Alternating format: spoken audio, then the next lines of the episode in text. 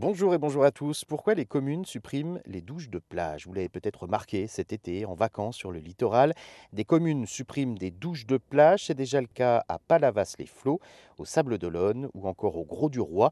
Il n'est plus possible depuis euh, quelques années de se rincer après avoir euh, piqué une tête. C'est encore possible en revanche à Marseille, à Nice ou encore à Villeneuve-Loubet.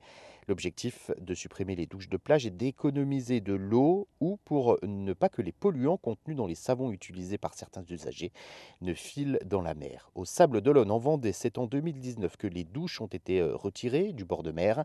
Cette initiative a permis une économie de 3 millions de litres d'eau chaque année.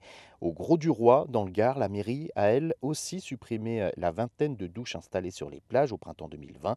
D'autres mairies les maintiennent en revanche, comme à Marseille où les douches de plage sont utilisées par les SDF. Certains maires veulent les maintenir pour des raisons d'accueil touristique, comme à Nice, où le maire euh, veut des conditions d'accueil dignes d'une station balnéaire internationale, ou comme d'autres communes qui maintiennent ces douches de plage pour des raisons d'hygiène.